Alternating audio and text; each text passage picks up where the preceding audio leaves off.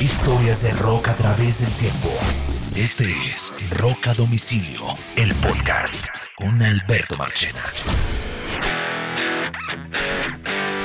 Historias de rock a través del tiempo. Esto es Rock a Domicilio, el podcast. Yo le tenía muchas ganas hace mucho rato hacer un podcast dedicado a Race Against the Machine porque es una de mis bandas favoritas, eh, de mis grupos favoritos, sobre todo de la década de los 90 y de comienzo del nuevo siglo, pero de los 90 por supuesto, donde fue su esplendor máximo. Eh, y es una de mis bandas que, que, le tengo mucho cariño. Nunca los he podido ver en vivo, un poco guardando ahí la frustración. Eh, de este momento está la gira detenida y no se sabe cuándo van a reiniciar los conciertos como tal. Pero bueno, esta serie de programas va dedicado a los artistas que este año eh, están nominados al Hall de la Fama del Rock. Hemos escogido algunos de ellos y, y, se llama Race Against the Machine. ¿Por qué deben estar en el Hall de la Fama del Rock? Ya hicimos uno con Duran Duran, que se lo recomiendo, y ahora hacemos este con Race Against the Machine. Mi partner in crime, como siempre, Carlos Oñoro. ¿Qué hubo, Mr. Oñoro? ¿Bien o no? Marche. Muy bien. ¿Y tú? Aquí estamos. Un gran abrazo para todos. Hace rato yo vengo peleando un programa de Race, ¿no?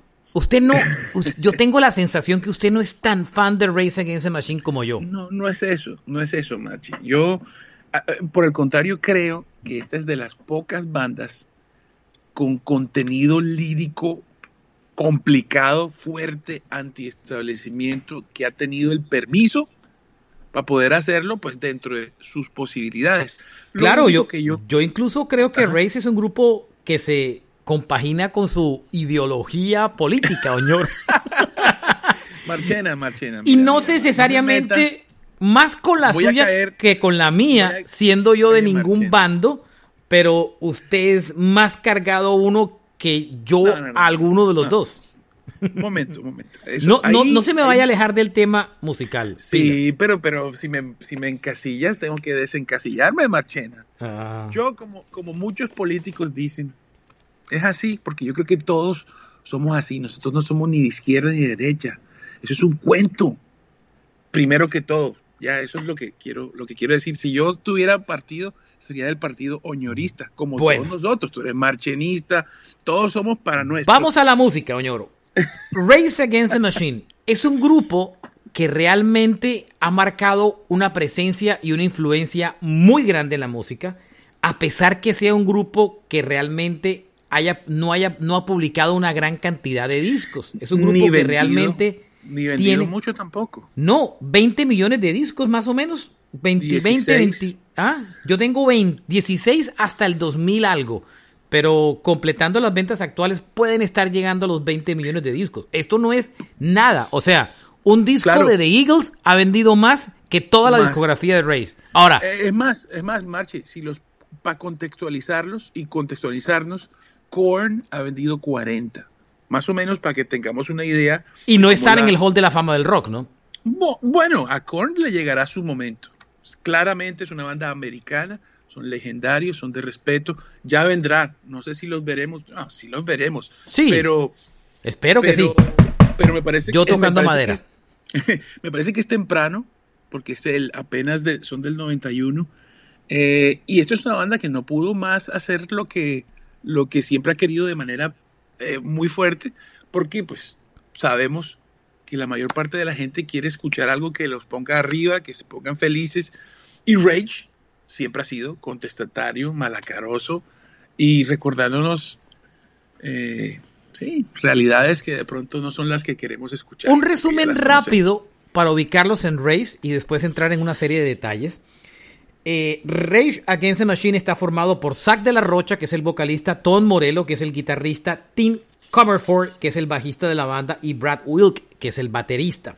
20 millones de discos vendidos eh, como tal. Eh, ya han estado en varias ocasiones nominados al Hall de la Fama del Rock, Oñoro. En el 2017. Desde el 2017. sí. 2018, 2019 y ahora en el, en el 2022. Debutaron musicalmente en el año de 1992, o sea, es una banda noventera por excelencia. Eh, Sí, sí, y yo creo, Marchena, que, que son un poquito antes y por esa misma razón el sonido, no solamente del grunge, sino del new metal, tiene que ver mucho con este señor que toca la guitarra aquí. Ellos han sido influyentes, si ellos han influido una generación, influyeron por supuesto el new metal, porque fueron de las primeras bandas conocidas que mezclaron eh, el rap en la, como instrumento vocal de sus canciones. Correcto. Lo había hecho Fey No More en el pasado, en canciones Diferente. como Epic, y, y Race lo ratificó en los 90. Entonces, la banda de New Metal aprendieron mucho de Race por eso, porque Zack rapeaba y por lo, por lo duro de las. de las. Eh, de, de la, de la instrumentación de las canciones. Lo que el New Metal no tomó fue el contexto o, o- o las letras o la ideología de Race, pero Correcto. musicalmente fueron tal vez la banda para mí más influyente que tuvo el new metal, bandas como Korn Hay- y todas estas. eh, Hay otra bandita de Los Ángeles que yo tengo que relacionar con, con Race y se llama Body Count. yo no lo ubico muy bien. Ellos, ellos son una banda, todos negros, metaleros. Afroamericanos. Eh, Sí, bueno, yo la verdad, bueno, está bien. Yo la verdad que como mi piel de- también tiene color, yo pues no sé. de, de todas maneras, sí, afroamericanos, la banda de Ice-T es una banda de metal que tiene rap, es un poquito antes que ellos. eh, y tiene muchos elementos. Lo que pasa es que Body Count es más fuerte, más Vea. pesado aún. Debutan en el 92. Este es un grupo que enganchó rápido. No fue un grupo de esos que le tocó sufrir toda una vida por ser exitosos. Debutan en el 93, eh, en, el 90, en el 92, en el 93 ya estaban tocando en el Lollapalooza. Eh, su álbum debut, como les dije, el Race Against the Machine, nace, se publica en el año 92, es el mejor disco de su carrera. El segundo disco, el Evil Empire, se publica en el 96. El tercer disco, The Battle of Los Angeles, se publica en el 99. Ese, ya me toca como eh, a mí en Radioactiva Planeta Rock. Y eh, Hasta ahí llega, hasta ahí llega. hasta ahí llegan, porque el siguiente disco es un, es un álbum de covers que se llama Renegades del año 2000. Esos son los cuatro discos de Race. Eh, tres con material propio y uno de covers. Y, a- y paren. O sea, eh, después hay un compilado de éxitos, discos en vivo y tal, pero solo son realmente cuatro discos de estudios. Entre el 90. Fueron una banda que en ocho años desarrolló su carrera. Es un grupo que no publica un disco hace 22 años. Sí. Hágase la idea. Es un grupo que tiene, inclusive, eh, sí, es un grupo que tiene 23 años de no publicar un disco con material propio. Pero muchas bandas, la carrera de muchas bandas del pasado era así, ¿no? En 10 años hacen lo suyo y después si Beatles, son geniales. los Beatles son más o menos 10 años mal contados. Zeppelin, Menos. Zeppelin 10 años. eh, digamos que. Black Sabbath con Ozzy, hasta ahí llega ese momento y después para la historia.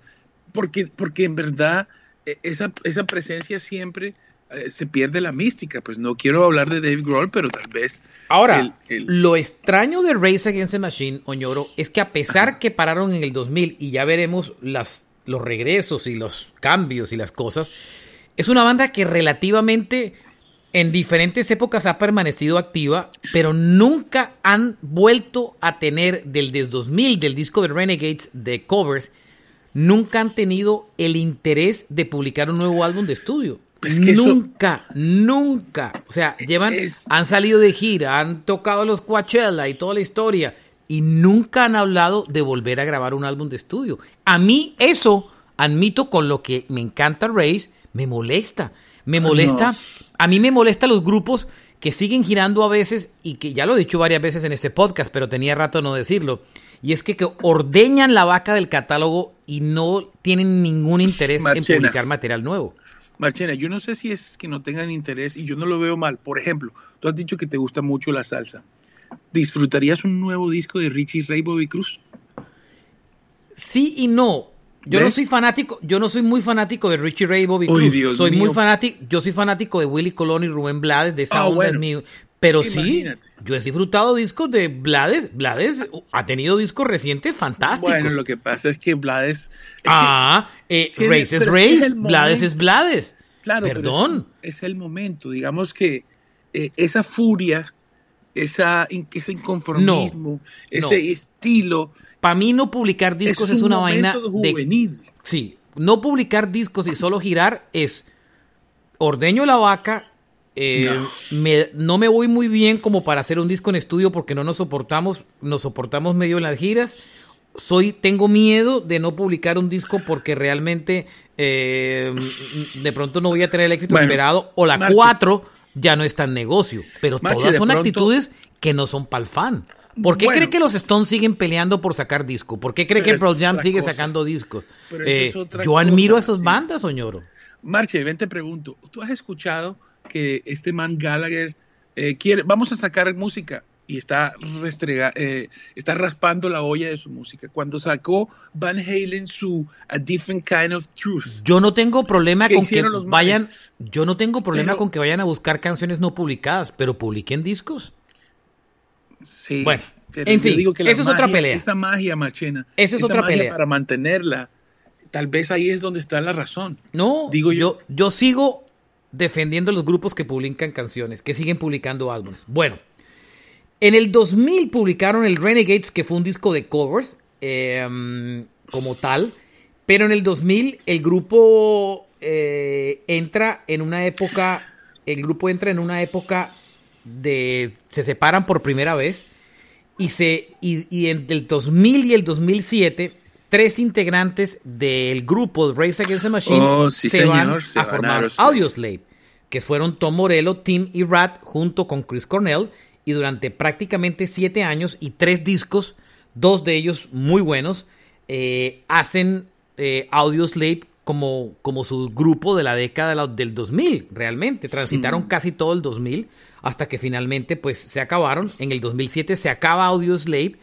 eh, y eh, en el 2007 vuelven a reunirse los, los Race Against the Machine. Para girar, ¿no? Para, abren, se, se, reúnen en Coachella, son la misma que iban a hacer el año pasado, se reúnen en Coachella, tocan en Coachella y hacen una gira de conciertos. Y entre el 2007 y el 2011 giraron, salvo en el 2009, giraban todos los años. Conciertos, conciertos, giras, conciertos, festivales, tal. Hubo un año que sí no tocaron, que fue el 2009, pero todos los años tocaron sin publicar disco. Hasta que en el 2011 volvieron a parar. ¡Pum! Pararon en el 2011. No va más. Volvieron a detener el grupo.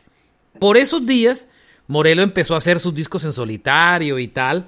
Y en el 2016 creó una banda que se llamó Prophet of Rage. Sí, señor. Que ahí tenía, entre otros... Eh, gente de Public Enemy.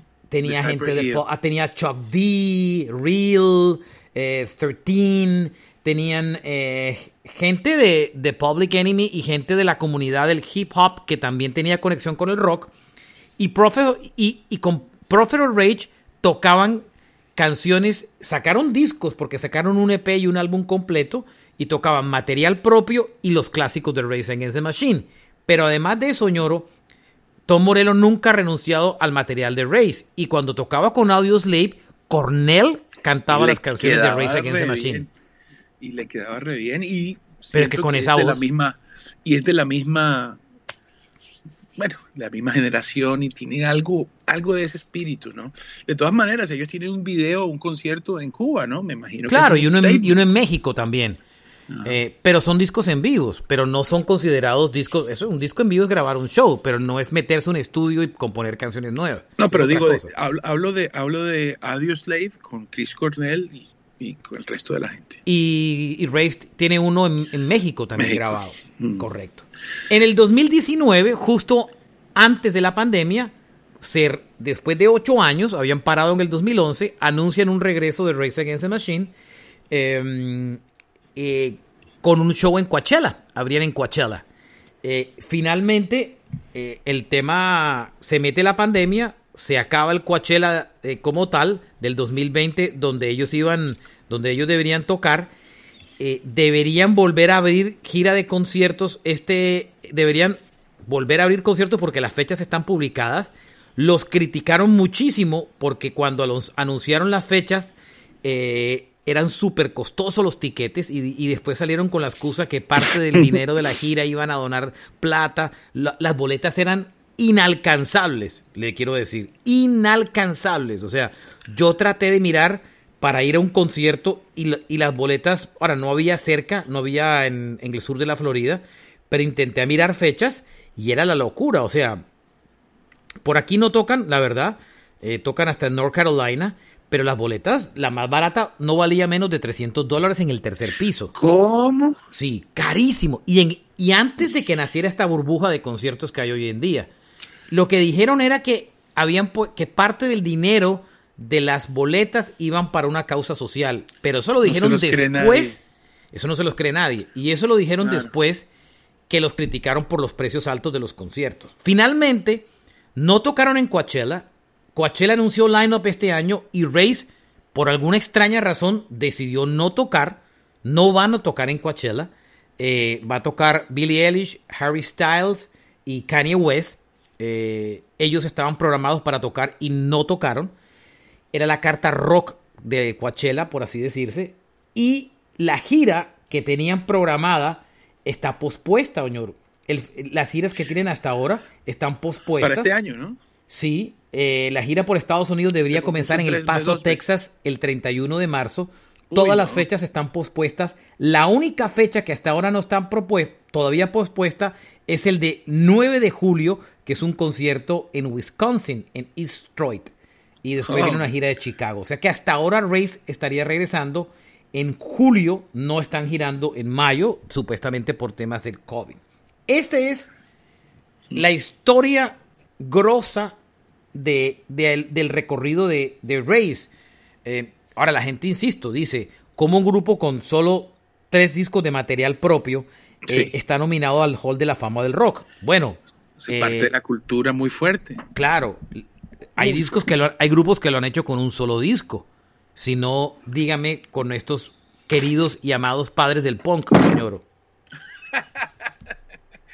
Sex Pistols. Los Sex Pistols están en el Hall de la Fama del Rock con un disco. ¡Un disco! ¿Por qué no lo va a estar Rage con tres, no? Sí, bueno, de todas maneras, Rage, lo que pasa es que ellos le llegaron al alma a mucha gente. Y en medio de la época en la que estaban, porque no hacían parte de esa de ese lado oscuro del grunge, sobre todo la parte del estado de ánimo, sino que por el contrario era algo muy fuerte. Eh, ellos estaban solos, hicieron la diferencia y no, ahí dice. Ellos, ellos realmente cuando nacen en, el, en, en ese comienzo de la década del, del, de los 90, si usted los intenta ubicar a ellos dentro de un género, es difícil ubicarlos porque... Alternativos. Ellos son alternativos. Sí. Eh, pero son diferentes a todo el alternativo que había de la Correcto. época. La ventaja del movimiento alternativo era, Oñoro, que el ser alternativo era una era un contenedor de estilos musicales tan grandes que Así todo es. lo que no se pareciera a nada terminaba ahí metido. Y usted pues en el alternativo se encontraba bandas como Smashing Pumpkins, Jim Blonson, R.E.M. y Race Against the Machine. Era Así un contenedor es. de cosas alternativas que eran que no se parecían a nada, por eso se llamaban alternativas finalmente. El rock, el rock trató de, de marcar una gran diferencia entre todos, yo creo que respondiendo a, a la masificación de los ochentas, pero esa época, esa, esa década, incluso para el metal, es la más rica musicalmente, Machine. La, la, época muy, alternativa fue muy, fantástica, yo la defiendo sí, mucho. Sí, sí. Miren, eh, el grupo se forma de la siguiente manera. Eh, Morelo tocaba en un grupo que se llamaba Lock Up. Uno de los integrantes que tocaba, este grupo se acaba, era una bandita medio punk. Eh, Morelo tocaba en ese grupo y uno de los integrantes de esa banda, cuando el grupo se acaba, le, sugiere a Tim y a Zach de la Rocha que audicionen con Morelo, que se junten. Zach y Tim estaban en otra banda eh, que no era muy exitosa. Se juntan realmente, empiezan a tocar, la vaina suena bien y Morelo busca a Brad Wilk. Brad Wilk era un baterista que entre otras había audicionado para ser baterista de Pearl Jam y no lo había logrado. Eh, ese era como...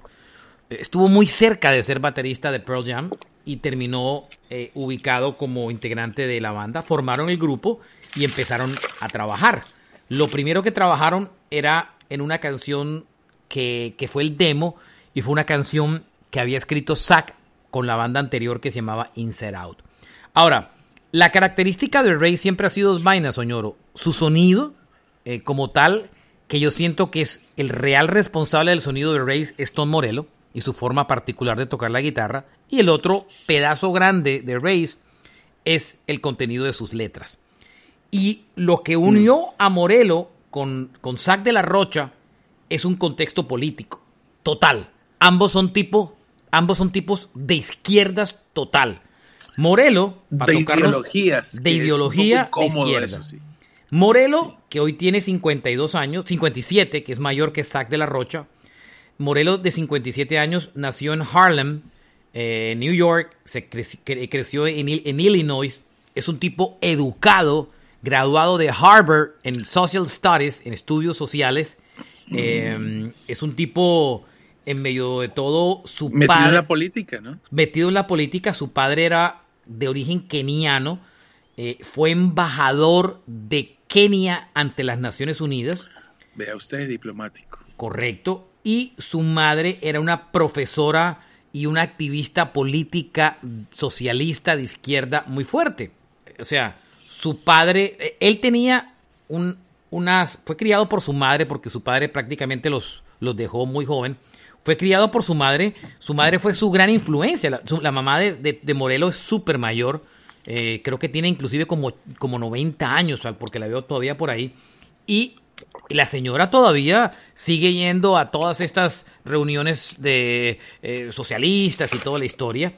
Y em, formó políticamente a Tom.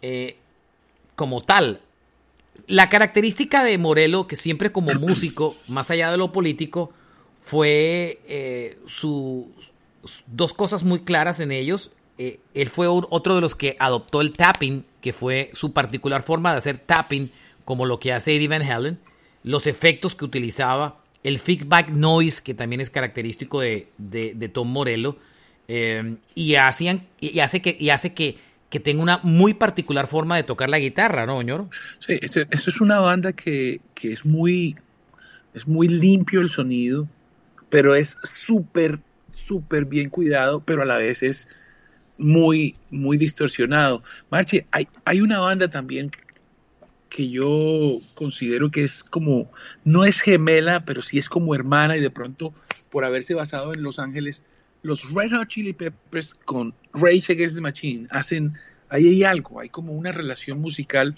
estrecha siendo los Red Hot un poquito más comerciales. ¿no? Más funky. Oiga, ¿qué hace de, qué, qué tiene de particular, Oñoro, para usted la forma de, de Tom Morello de tocar la guitarra? bueno, para mí es uno de los grandes guitarristas de, de, lo, de, de, la década de los 90 y de la historia. Él es, él es un maestro del sonido, del sonido de la guitarra. Es similar, en la, pienso yo, la manera como toma la guitarra como Jack White. Son como experimentadores para lograr un sonido particular y que, y que pueda sonar bien en una banda. Hay una cosa que sí es totalmente común en él y que nadie más lo usa, y es esos solos de guitarra con un, con un aparatico eh, que es similar al wah, pero al extremo. Eh, coges una nota musical y la, y la aumenta o la disminuye muy rápido. Y eso lo escuchamos todo el tiempo en su, en su, en su discografía. Eh, y, el, y el ritmo, el ritmo es muy brutal. Rage Against the Machine es una banda de mucho ritmo, tiene una base rítmica eh, excelente. Em, y pues imagínense, Tom Morello yo no creo que sea un Iggy Malmsteen o un Eddie Van Halen así. el aporte de él es de sonido. De acuerdo. Un fanático de Kiss empedernido, fanático de Maiden y fanático de Led Zeppelin. Esas han sido como sus, sus, grandes influencias. Y él considera que en la guitarra su máxima influencia fue Tommy Iommi de Black Sabbath. Bueno, sí, Por el otro lado, Zack de la Rocha o Zacarías de la Rocha, 52 años. Eh, su padre eh, era era mexicano nacido en California, al igual que su madre. La, mamá de, mm, de Zack de la Rocha también viene de una familia muy estudiada. La madre era em, PhD en antropología, si no me equivoco. O sea, son idiotas, o sea, no son, no son el emigrante bueno, mal decir raso, si no son un emigrante con un nivel de educación importante. Y yo creo que eso pesa un poco en el contenido y, la, y, lo que, y lo que Morelo y Isaac de la Rocha son. Siendo Morelo es un tipo, para mí, las dos, las tres caras del rock hoy en día son Grohl, porque está, que no se pierde ni la movida de un catre. Morelo es la segunda gran eh, imagen del rock hoy en día, de esos tipos que siempre están moviendo y peleando por mantener el rock. Y digamos que el tercero es Jack White, un poco más quedado atrás porque es más tímido. Pero lo que, lo que es Dave Grohl y Tom Morello son las dos figuras más respetadas del rock, los tipos que siempre están en las, eh, en las academias, en los premios. Morello no lo logra más porque tiene un grupo que no controla, ¿cierto? Cosa que no le pasa a Grohl, que si tiene un grupo que es pues que él controla totalmente. Y además, y además eh, el perfil de, de Morelo es totalmente opuesto al de al de Grohl. Eh, Morelo es un tipo de una no sé, como una especie de tranquilidad, de una postura muy tiene su propio podcast, ¿no? En, sí. tiene, un podcast no, tiene un canal en Sirius FM y una cantidad de programas espectaculares. En la última edición entrevistó a Age. Es un. Eh, Pero un tipo muy serio y además un intelectual. Es un intelectual. Él es un intelectual. O sea, el nivel educacional de Morelo está oh. way up por encima del de eh, Grohl. Grohl es un músico, músico, músico con toda y un simpático. pero, Morelo es un intelectual realmente, ¿no? Pero ojo ahí que la actitud de Grohl eh, puede ser resultado de un arduo estudio. Sí, es un gran conciliador en medio de todo. Pero bueno, este programa de Race y de Tom Grohl no tiene nada que hacer aquí. En el 92 eh, se publica el primer álbum de Race Against the Machine, 3 de noviembre del año de 1992. Imagínense ese momento en que, en que eh, Race irrumpe en pleno momento de la música alternativa, del, del grunge, Oñoro. Sí. Bueno, tal vez un poquito antes, ¿no? No, porque el disco se publica el 3 de noviembre del 92. Y acuérdese que cuando se publica el Nevermind de Nirvana, en el 90. 91, perdón. 91. Nevermind Nirvana nace en el 91. Recuérdese que fue los álbumes que celebramos el año anterior. Entonces, cuando Race nace, ya el grunge era una locura. Ya estaba publicado el Ten, ya estaba publicado álbumes de Soundgarden, de Alice in James. O sea, este grupo entra en un momento en que el rock estaba supremamente transitado por el movimiento del grunge, pero ellos en el barco del alternativo la rompen. Y el primer álbum de Race Against the Machine, autotitulado Race Against the Machine, la rompe de entrada, de golpe, explotan. Sobre todo porque saca, arrancan con una canción absurda que se llama Killing in the Name of, que para mí es una de las grandes, lo he dicho mil veces, es una de las grandes canciones de la historia del rock, coño. Así es, es una canción que, que es rock and roll con todas sus implicaciones. Es una canción joven, tú la pones hoy y te suena a hoy. Y, y la actitud y lo que dices es, es, es como una especie de, de ícono de lo que podría significar el rock. Marche, y la portada de este álbum ¿Quiere hablar de la portada? el, patada en la cabeza. Cuente, cuente la historia de la portada. No, pues, pues marche. Es una foto eh, bien importante, ¿no? De un, de un ganador de Pulitzer. Sí, e, es una, es una protesta. En, si no estoy mal, esta foto, eh, esta foto es un budista vietnamí que para protestar se inmola. en el año 63, la foto la toma Malcolm Brown, que es un fotógrafo ganador de Pulitzer, y, el grupo adopta esta como la portada de su futura, de la, del disco. Es una portada bien cruda, Oñoro, ¿no? Sí, claro, es, es brutal. La sola imagen es brutal. Si uno no tiene ni idea de lo que pasa o, de, o del contexto histórico, podría pasar por simplemente por una, por, por una fotografía que te choca, que te afecta por, pues, por las implicaciones que es una persona que se está quemando. Pero el hecho de que, por ejemplo, John F. Kennedy, por esa foto, hubiera quitado el apoyo que tenía sobre el gobierno de ese país, ya te habla de lo que ellos nos quieren tratar de, decir, ¿no? Es brutal, muy profundo, en todo sentido muy profundo, pero la rítmica de, de Rage te pega muy fácil. Es, es una, es una, no sé, es una gran cualidad que tienes de, poder lograr tal profundidad y poder ser escuchados tan fácil. De acuerdo. Otra cosa que le quería contar era, adicional que me llama mucho la atención, era el debut del disco. El disco terminó vendiendo tres discos de platino, eh, que son unas ventas importantes ya para una época en lo que toda, aunque si se pone a mirar, este disco ha sido de esas bandas, un álbum muy bien recibido por la crítica desde el inicio, pero es un disco que, ha ganado grandeza con el tiempo, porque en esa época todavía se vendían discos soñoros, en, el año 92 todavía se vendían discos, el disco tiene tres álbumes de platino. Por favor, el año 91 y el 92 son los años donde más, donde más discos se vendieron, donde se lanza el CD masivamente, masivamente en el mundo. Y todos estos discos, eh, tú pues disfrutaron de esa... De, ese empuje tan brutal. La prueba es este disco. Es un álbum que tiene tres platinos, o sea, eh, unas, unas ventas de 3 millones de copias en Estados Unidos, que es importante. Sin embargo, el disco solo le llegó en listas de Billboard hasta el puesto 40, Oñoro. Claro. Porque, claro, el tercer álbum, el de Battle of Los Angeles, llega al número uno en ventas de álbumes.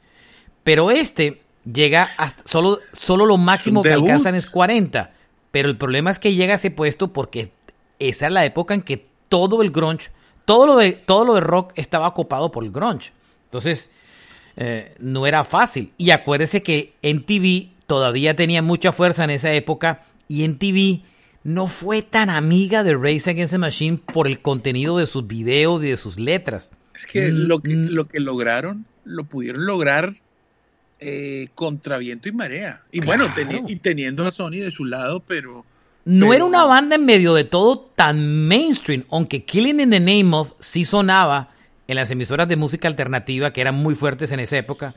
De todas formas, unas bellísimas esas emisoras de música alternativa. O sea, todo lo que era K-Rock y todas esas emisoras tan bellas de música alternativa. Como las recuerdo, tengo, tengo muchas grabaciones guardadas y muchos recuerdos de esas emisoras alternativas en Estados Unidos. Bellas, bellas. Eh, no fueron un grupo trans mainstream. Killing the Name sí lo fue. Eh, eh, a pesar que el, acuerde que Killing of the Name fue una canción difícil. Killing of the Name repetía fuck you 17 veces. Sí, ¿Cómo sonaba usted en radio eso, señor? No puede. Fuck you lo dice 17 veces. Inclusive. para que no se nos olvide. Además, acuérdese una cosa. Killing the Name of solo tiene 8 líneas, o sea, 8 frases de, la letra. La, letra de Killing in the Name, si la van a buscar, son ocho frases, de las cuales repite fuck you 17 veces. Hay una historia muy... Esto estaba prohibido en la radio. En Inglaterra, no, por ejemplo, la BBC no, no, no, no permitía sonar la canción. Y un día por error se les coló la canción y fue un escándalo. Eh, total. Entonces, este es un grupo que, que se ganó su grandeza sin el apoyo de la radio mainstream. Y eso es muy valioso. Ese disco tuvo grandes canciones. Know Your Enemy, Wake Up, Freedom, Know Your Enemy Lies junto a Maynard James Skinner de Tool. Mm. Wake Up eh, es también de ese disco que es fantástica. Freedom eh, es un álbum fantástico y este disco por eso usted se lo encuentra dentro de los 500 discos más importantes de la historia según la revista Rolling Stone. Sí, total. Es un gran álbum. Grandísimo. Esta es una banda. Esa canción, Killing in the Name of Machi, es perfecta. Tiene unos riffs y se oye perfecto. Y el manejo del silencio. Porque es, es, siento que es una. Eh, sí, puede sonar eh, leve, pero el manejo del silencio de esta canción es todo. Cuando hacen taran, tan, y te quedas tú. I like to do what they told y otra vez y con el silencio ahí y después explota la canción. No. Por eso, el otro día estuvimos hablando, Marche, que la canción se había convertido en la canción de Navidad en Londres, algo así. Pero eso fue una jugada hace algunos años cuando eh, eh, en Londres eh, la costumbre se había vuelto que la canción de, de, de este show de cantantes, de whatever, siempre terminaba siendo la número uno y Race solo por joder y protestar. American Idol. No, no era American Idol, era el, equivalente inglés, X el X Factor.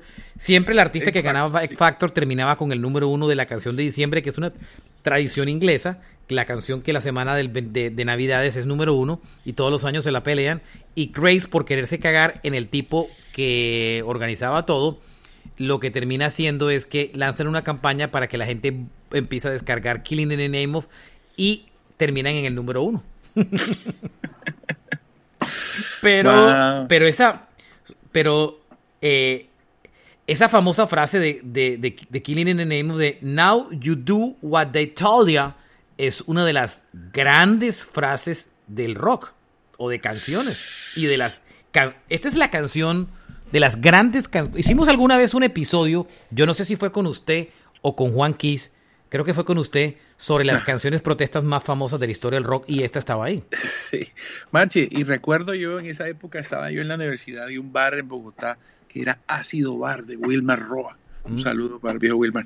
Entonces, Yo estaba dirigiendo Radioactiva Cartagena que no era rock, sino era pop y rock. Y yo fui el único loco que se me ocurrió en no poner Vilma Palma, me rebelé y ponía rock. Entonces eh, todos me miraban raro. oye, Eh. Marche, tú sabes que Twisted Sister tiene una canción que se llama We're Not Gonna Take It, ¿Mm? pero la versión en español se llama Huevos con Aceite, hasta ellos la cantan.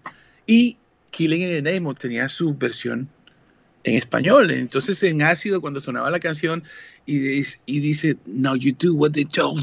Taran, tan. Entonces, la gente decía la- su traducción en español. No la puedo decir aquí porque es un poco más fuerte que, No, dígala. que el, que el fuck you. Ya no me acuerdo, Marchena. Ah, bueno, era por eso. Eh, sí, y acuérdense que en el 2019 se volvió viral una niñita eh, eh, japonesa, oriental o china haciendo eh, una versión con el papá de la canción, ¿se acuerda? Que cuando pasaba el fuck you, la peladita se emocionaba como por Sí. la canción, ¿no? claro, claro. Bueno, para contar más, ese ¿Cuántas grupo veces hemos casi... dicho fuck you en este 17 episodio, veces. No, El video de esa leña no sé. Eh, ese grupo casi se acaba con el primer disco. Por eso es que el álbum siguiente Mm. se toman tanto tiempo. Lo publican el 10 de abril del año 96, cuatro años después prácticamente, o tres años y medio después. El siguiente álbum, el Evil Empire, llega al número uno de Billboard porque ya la banda había creado una reputación increíble. Cuatro años después. sí, señor. Cuatro años después, disco de platino. Eh, Evil Empire es una frase que utilizó Ronald Reagan, un presidente republicano en Estados Unidos, cuando se refería a la Unión Soviética de esa época. Mm. Se, re- se- se refería como el Evil Empire, como tal. Eh, el disco fue muy bien recibido por la crítica, por supuesto. Eh, hay una canción de este disco que se llama Tarmy que le terminó eh, produciendo una nominación al Grammy, o creo que se ganaron un Grammy como tal. Ese disco, la canción más famosa es el Bulls on Parade. El- es el álbum que también tiene People of the Sun. La diferencia de este disco es que lo produce Brendan O'Brien. Hágame el favor. Brendan O'Brien es el que termina produciendo los álbumes de Korn y de Limp Bizkit en el futuro. Eh, o sea que ahí ustedes ven la conexión del New Metal. Los músicos de New Metal contrataron a Brendan O'Brien por su, entre otras, por su absurda admiración que tenían por el sonido de Race Against the Oye, Machine. ¿no? Marche, pero ¿de qué, álbum, ¿de qué año es el primero de, de Korn? ¿No es como el 94? No me acuerdo. O cuál es el- 96. No, no, no, más. Más de final de la década. 90 y pico, no me acuerdo. Es más entrada la década. Ok, ok, ok. Es más entrada. Ya le voy a decir exactamente. El primero de Korn. Mire, el ten, el ten ya es, es el mixer ahí, el hombre. Del El 94. Sí, mire, claro. El primer álbum de Korn. Vea, aquí me recojo. Porque este disco es publicado en el 96. O sea, este disco es post el primer álbum de Korn. Exactamente, sí, Mm. sí, sí, pero no tan, no tan post. Pero Brendan, Brendan ya era ya era Brendan O'Brien, ya era, un, ya era un, un secreto a voces dentro de la comunidad del rock. Pearl Jam fue su, Pearl Jam y Stone Temple Pilots era su, su, su carta de presentación como productor, porque ya había sido ingeniero eh, de Pearl Jam, de Black Crows, de mejor de Kansas, un poco de gente, y de Red Hot Chili Peppers era el ingeniero, ¿no? Me imagino que de ahí también, pero, pero, pero sí es un, es un, claramente el sonido del hombre es brutal. Con, el 90, con ese disco del 96 eh, eh, tuvieron ese Bulls on Parade, People of the Sun eran las grandes de ese disco eh, como tal. No fueron. Fue un buen disco que vendió tres discos de platino. No tuvo el mismo nivel del primer álbum, pero también es un buen disco. Y curiosamente con ese disco giraron muchísimo. Abrieron la gira de YouTube, el Pop Mart Tour. ¡Wow! ¡Qué chévere! La gira del pop, ¿se acuerda? Eh, que era la gira discotequera de, de, YouTube, cuando YouTube hicieron Discotech, ¿se acuerda? Que se volvieron todos, parecían Village People. Correcto. Eh, eh, entre otras cosas, parte del dinero de la gira que ellos hicieron, que ganaron, lo, donaron a, a, las causas del ejército zapatista. Em, muy importante en México por esos días y por toda su historia. Tocaron, en, Saturday, tocaron en Saturday Night Live y, les recortaron el show, solamente les dejaron hacer una canción porque en uno de los shows pusieron la bandera de Estados Unidos al revés. Eso es muy común de los grupos de extrema izquierda en Estados Unidos, voltear la bandera. Sí, sí, sí, sí. Ahora en la era Trump se veía mucho y en Amazon tengo entendido que prohibieron varios de, los productos. Claro, total. En el 99 tocaron en Woodstock en lo que fue esta creo que fue la tercera edición de Woodstock o la segunda. La segunda. La segunda. Esta fue la segunda. Esta fue la del incendio. Tocaron en ese Bugno del 99. Eh, en el 99 ellos publican un gran disco que es superior al segundo álbum, es superior al Level Empire. Este de mí ya me toca en Planeta Rock. Y para mí es uno de mis discos favoritos de Racing Against the Machine que se llama The Battle of Los Angeles la Batalla de Los Ángeles. Tremendo disco. Me acuerdo haber sonado esto en la radio todo el tiempo. Me acuerdo haber sonado Guerrilla Radio, Sleep Now in the Fire, Testify. Eso es un discazo, señor. Un discazo. Esa es una. Eh, ahí es donde está la. Es complicado a veces cuando un artista es solamente un artista. Entonces, eh, digamos, esto pasa casi 10 años después de su primer álbum donde los tiempos han cambiado, pero donde la banda ha crecido. Ese fácilmente puede ser el mejor. Siete años después del álbum debut, ¿no? ¿Sabes qué, es Yo te digo una cosa. Recuerdo con mucho cariño un día que nos sentamos aquí en Roca Domicilio a analizar la discografía de Rage. Y cuando llegué a este disco blanco, dije, wow, ahora sí. Pero yo creo que ya no era el momento. había pasado, estaban pasados en el tiempo, pero yo estoy de acuerdo contigo que este fácilmente es el mejor disco de Rage. Como álbum, el primer álbum tiene un himno que se llama Killing the Name Eso Este álbum no tiene un Killing of the Name pero como disco completo, como, como álbum completo, inclusive para mí puede llegar a ser mejor que el primero. Es como eh, si se hubieran encontrado a través del tiempo con su con su personalidad de músicos y entonces ya es mucho más profundo. De acuerdo. Este es un discazo impresionante. Claro, claro que sí. Fue uno de los grandes álbumes del 99, eh, un disco impresionante. Usted sabe que uno de los videos de este disco, el de Sleep Now in the Fire, lo, lo hizo el famoso director de cine Michael Moore eh, y lo firmó oh, en la bolsa, en la bolsa de Nueva York, que prácticamente crearon un caos en la bolsa de Nueva York y tuvieron que cerrarla ese día por culpa de Race Against the Machine, ¿no? Esa época ellos compitieron, ya estaban peleando con el New Metal y compitieron en unos MTV donde tocaron y cantaron Testify por el premio como mejor video de no sé quién y se los ganó Limp Bizkit y Tim Comerford protestó y se subió al techo de del, del creo que fue del Radio City Music Hall donde estaban haciendo el premio y terminó preso. Ese día Zack de la Rocha prácticamente se molestó con todo lo que pasó y, fue el comienzo del grupo. Inclusive Zack de la Rocha amenaza con dejar el grupo el 18 de octubre del año 2000, pero después vuelven a convencerlo y se regresa con el grupo y publican el álbum de covers, el Renegade, eh, un disco muy bueno que, que aparece en el año 2000 lleno de una cantidad de covers. Covers fantásticos, entre ellos el Renegade of Funk, por supuesto. Eh, ese disco también tiene una versión de esa famosa canción de, Kick Up the Jams de NC5, que también están nominados este año al Hall de la Fama del Rock. Eh, tienen cover de, Divo. Eh, es un disco supremamente bueno.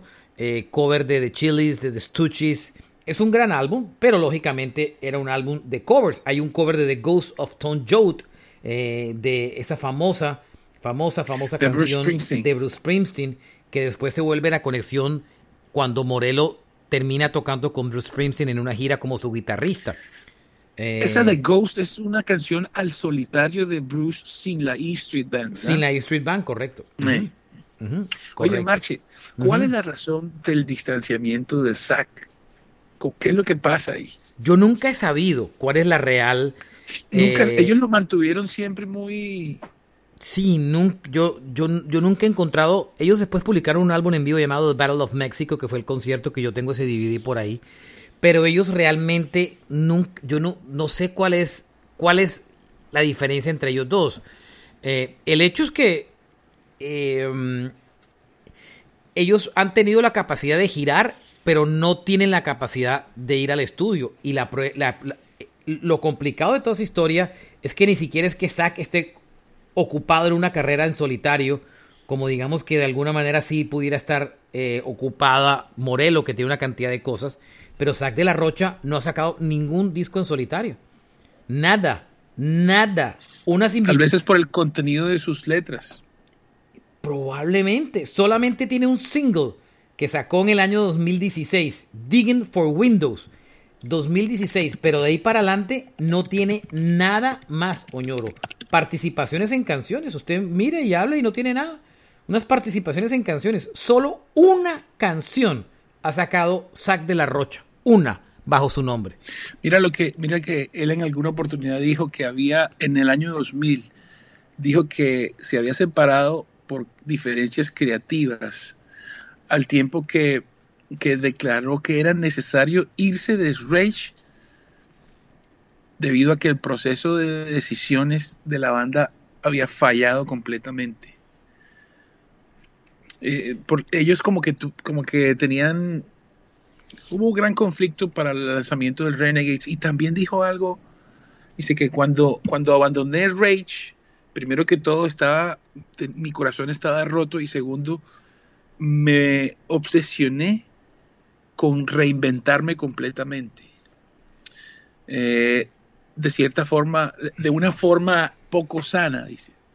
¿Quién sabe? ¿Quién sabe aquí? Pero nunca han sido eh, como de frente con las razones, ¿verdad? Correcto. El que le recomendó, no, nunca ha habido, no, nunca ha sido claras.